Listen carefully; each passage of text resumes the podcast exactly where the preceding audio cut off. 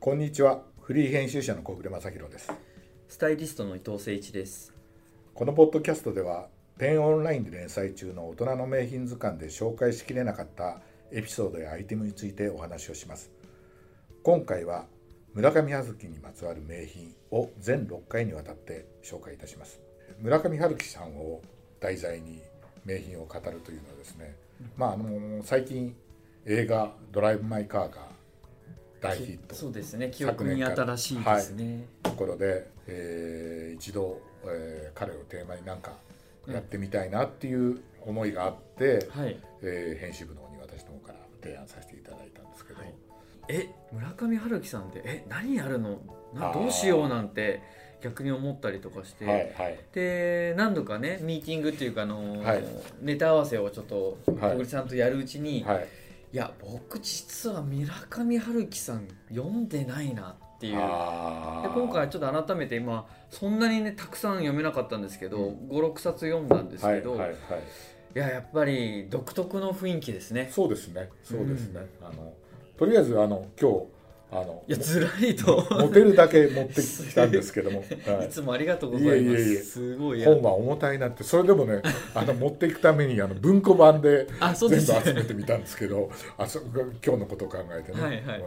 本は重たいなと思いつつ朝来ましたけど、ありがとうございいまやすでも本はいいですねねあのーなんで村上春樹さんをやろうかって思ってたっていうと、今日一冊本を持ってきたんですけど「ザ・ハードボイルドものにこだわる探偵たち」っていう本がありまして、いやすごいいい本ですねこれ馬場圭一さんという方がああ1986年かな、えええにえ出されたってやつで本でしてあの馬場さんが読んだはいはあのいわゆる探偵小説うんあのなんかをネタにそこに出てくる、うんあの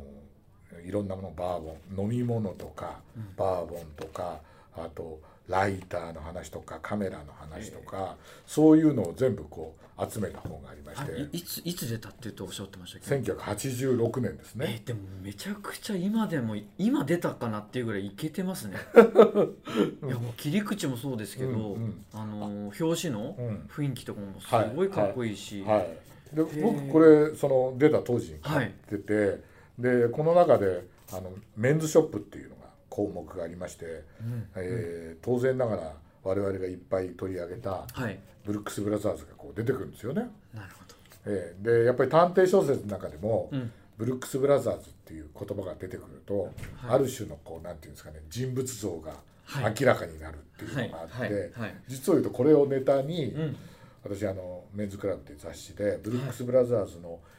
185周年記念の特集かなんかやった時にあの本に出てくるブルックス・ブラザーズっていうう特集で、んえーまあ、これからも取り上げましたし、ええあと他で知ってたのも含めてペンでも IB の特集は小暮さんやられてまいしたやややりましたけそど、うですようんでブルックスの時はブルックスっていう言葉が出てくるねそうですね小説っていうのでやったんで、はい村上春樹さんでもそういうことができないかなっていう思いがあそこが元ネタだったんええですそよれが今日まで隠されてたからいやいやいやいや全然わかいやるいあーもうそう僕そうもちょっとこぼれ話聞けてよかったいなえということで,、はいはい、で今回取り上げるのは、ええええあのーそうですねんフィンランドのマリメッコうんという、まあ知ってる知られてる超人気はいブランドで、もう女性中心とは言わずはいもうユニセックスで今ね、はいもうライフスタイルから早くからもう提案されてる、はいもうもう北欧ですからうね、んうんうんやっぱりそういう持いいでちす物よねうん、でこれが経験素晴らしいです、ね、これがねえ出てマリメッコっていう言葉が出てくるのがえはい ダンスダンスダンスっていうね僕すっごい探したんですけどええ いやこれねええっ、と1回しか出てこないんですよあやっぱりそうですよね、ええここにあの付箋や挟んでありますけどね、下巻あの文庫版の下巻のえええ184ページで、えええうんこの主人公のねあのこれあのダンスダンスダンスはあのいわゆる、えー、とデビュー当時の3部作の一冊なんで「僕」っていうのがそうです主ね、人公なんです主よ人。公ででねしあの僕の部屋のうん描写の中にそのマリメッコのクッションをはい使ってあの、えー僕の部屋ってあの本棚とレコード棚と小さなステレオセットそれだけしかないと、椅子もないし机もないはいただマリメッコの大きなクッションが2つあってそうですね、それを当てて壁にもたれかかると、うんなかなか気持ちがいいとうん、机が必要な時は押し入れから折りたたみ式の書き物の机を出してくるっていうので、うんこれを友達のうん五反田君っていうのに教えて、はい、はい、それでそこでビールとかを飲むっていう、はいこれね一箇所だけなんですよ。はい、なんかこうそれ全然もう村上春樹さんそのものじゃないかなっていうぐらい、うんうんうんそう多分僕っていうのはねね、そうでしょうね。もう村上ねはず春樹さんだろうと思うから、んでだから多分もうこれは勝手なもうあくまでも勝手なえ想像ですけど、えどっかでそういうマリメッコのクッションをえはい、自分で使ってたのか、いや、そうです、あるいはね友達が使ってたのか分かんないけどそそうう,、ですね、いうシ彼ー女ンかがもしれませんしシーンね。ねでもマリメッコだからねそうですね、ねうん。趣味はいいですね、すごい。プリントのねうん、はい、あのクッションとかあの柄ではい、有名なブランドだからね,、ええ、ええねだからそういう場面に出くわしたんじゃないかなっあていうね、あ、うん、うん。でこれがねこれが出たのが88年なわけですよいや、つまりねすごい早いっすね、マリメッコが出てくるのがと思って。でしょだからこの本がね8この「ザ・ハードボールド」が86年でしょだあ、からそそっか。その頃つまりはい、はい。この時代ってうんある意味カタログ文化じゃないですか文化が離れだからうんやっぱりなんかそのそれ多分後の村上作品とこの違うのは、うん、結構ね「ダンスダンスダンス」読んでるとうんすごいねあの僕なんかその頃はちょうどあの80年代っうてちょうどあのカタログ文化とかいファッションに目覚めた頃だからそうですね。だからね出てきますよのな中にはねあのこの中にはね上官にラコステのねワインレッドがよくえーよく肌の色にあた合っていたとかフレねンチラコかもしれないですね。えワインレいやこの時代ですからねアイゾットですよアイゾットか。ワインレッドだしそっか、そっか。でしょ、はいそれでね住むんなら港区車は BMW、はい時計はロレックスっていうなるほど。である種の人間はそういうものを手に入れることでうん。最下が達成されると思ってるんだっていうのがね、こう下巻に出てきたりとか、あとねラルフ・ローレンのね彼女はね薄手のコットンパンツにピンク色のラルフ・ローレンのポロシャツを着ていたとかピンク色のラコステですああーラルフ・ローレンですよ。そうですね。だからね意外とあのカタログ出チてッまクすねうん、うん。あとね面白いのは、うんまあ、すごい村上さんってあー言葉大事にしてるそうですね。人だからうんうんでねえっとね、えー僕はカウンターに行って名前を告げたライトブルーの揃いのブレザーコートを着たうんう女の子たちが歯磨きの宣伝みたいににっこり笑って僕を迎えてくれたってこれ浄化に出てくるんですけど、うんそうブレザーじゃなくてねわざわざブレザーコートなるほって書いてるんですよ。ね、であと、ね、彼女はブルージーンズに白いコンバースのスニーカーを履き、うんジェネシスというレタリングの入ったトレーナーどシャツを着ていた、うんうんうんトレーナーが出た。うんトレーナーじゃなくてトレーナーシャツなんですよ。トレーナーシャツ。あ、なるほど。そうですね。っていうねだからトレーナーうんでうんうんトトレーナーはトレーナーじゃないですか。はい。で僕らシャツって使う時、うんスウェットシャツうんって言うじゃないですかねだからそれをやっぱり村上さん流に言うとトレーナーシャツでトレーナーシャツって言い方がね、他の本でもなんかねうんうん出てていわゆる上物っていう表現っていうことなんですか。シャツっていうのは。いやーどうなんだろううなんそれは村上さんに聞いてみよう、そうですね。だからブレザーコートだって、うんあのそれはねあの他の本にも出てくるんですけど、はいはい。えっとね、あのジャケットじゃなくてええ。スポーツコートって言い方するんですよあーそれはねいい日本だとねジャケットジャケットってジ言うじャケゃッないですトって言いますかね。だけど、うん欧米だとうんスポーツコートっていうことが多いんですよううだから多分うんうんね村上さんえ英語まあ翻そう訳でいっすねぱいされてるから、そうですねどっかにそういうのはいででもしかしたら、うんブレザーコートって表現もどっかでうん見てて、うんわざわざここに使ったのかなっていうあそうですねね気もそっかそっかしなくはなくてその言葉一つ一つにすごい、あの思い込みがある方だからやっぱりそういうのにも我々洋服好きにはなんかそうですね言葉一つでね読んでるとねいや僕もそれ聞いた詰時まあっちゃうっていうか読んだ時に、うんあのーそのちょっとこうオーバーサイズなうん表現を女性が着るから、うん、こうコートっていうふうになんか揶揄っていうかああそそううじゃいなうわくけて。じゃないんですまあ、あね。の普通にあのジャケット日本でいうジャケットのことうんうんをうんうんスポーツコートスポーツコートっていうはあはあブレザーコートっても言うんですねブレザーコートはね僕ね見た聞いたことな聞いいけたどことないですよけどねどっかで英語でそういうふうな使い方をしてたんじゃないかなっていうね、だからこれ読んでるとねあのミッソーニとかね、あはいはいはいトラサルディはねトゥトゥルトゥルサルディとか、はいはポリーニの靴とかいなるほどあとねすごい懐かしかったのは、これに出てくるんですけどヤマハのテニスシューズっていうね80年代にテニスブームが来たじゃないですか。はいダンロップとかじゃなくてだかヤらマハなんですヤねマハなんですよ。だからあのなねるちほょうどねどね僕覚えてるんですけどえね、えヤマハのテニスラケットが出てええええはいそれでねテニスシューズもヤマハが作って、はい俺はい買ったような気が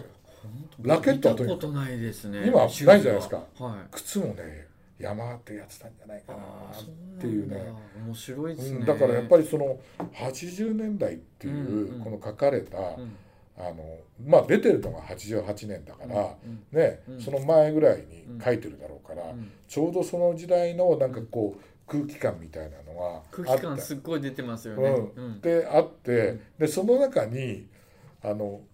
マリメックも一つはいあったのかなと思ってうんで正直マリメッコって多分あのあれですよね女性の方が好きな方がいらっしゃるそうですね多分そうだと思います、ですよね。はい多分90年代終わりに例えばインテリアからこうイームズとか、うんあのそういうのがちょっと流行ったじゃないですか、うんうんでそれと同時になんかこう北欧の流れっていうのが少しはいはいはい北欧ブームでね。来ましたから、うんやっぱり女性の方がね、うんやっぱりこう身の回りをこうこう可愛いものに囲まれたいっていう意識ははいはい男性よりは多はい分はいはいあると思うんではいはいでそこでまたマリメッコがここで出てくるってすごいなと思ってそうですよね、ただ調べたらね、ええそれホームページで調べたら、ん日本にはねあの1970年代からもうライセンス契約しうしんてるんで、えーそうなんですか早いのよあ知らなかったそれ知らないよへねえあそれファブリックとかじゃなくてパブリックかもしれないけどねあのああそホーうムですページかには、えうー、とん72年にマリメッコはうん日本とアメリカにライセンス契約をしたって書いてあうんるうのんね、うんであのーまあ日本人のねデザイナーさん、結構ねそうそうそうそうそうマリメッコの中ではいらっしゃるのでだから当然こ近いっのては近いとはこの思うんで本すが書かれた頃は、う世の中にあったっていうのねんいやそうですねかもしれないなってそういですうねね気もしないではないかなとああ思っ確てかにそうかもしれな気がするよね。いはいで私ねえええええーっとどどっかでマリメッコの話をうんうん見たなと思って、うんうんそしたらねはい2015年にはい「ファブリックの女王マリメッコ」って映画があるんだよね。はいはいはいで見直してみたのあそうなんですかすごい見直見直してみましたよ。素晴らしいでねこれがねなんかあの、まあ、今回紹介したねうん「ドライブ・マイ・カー」に通じるんだけどうん劇中劇なんだよねああだからねドキュメンタリーじゃないのよ、はい純粋な、はいドキュメンタリーをやりながら、うん有名な俳優そのフィンランドで、うんあの監督はね、うんなんとフィンランドでうん唯一オスカーを持ってる人が監督して、えー、と監督の名前なんだっけな、はいはいえー、控えておいたんだけどねどっかえにえーその人がやってて、あヨールン・ドンネルっていうね監督えではい「あの禁じられた愛」っていうんで、うんプロデューサーやってる時にオスカーを取ってる人なの。おーそうなんだで、え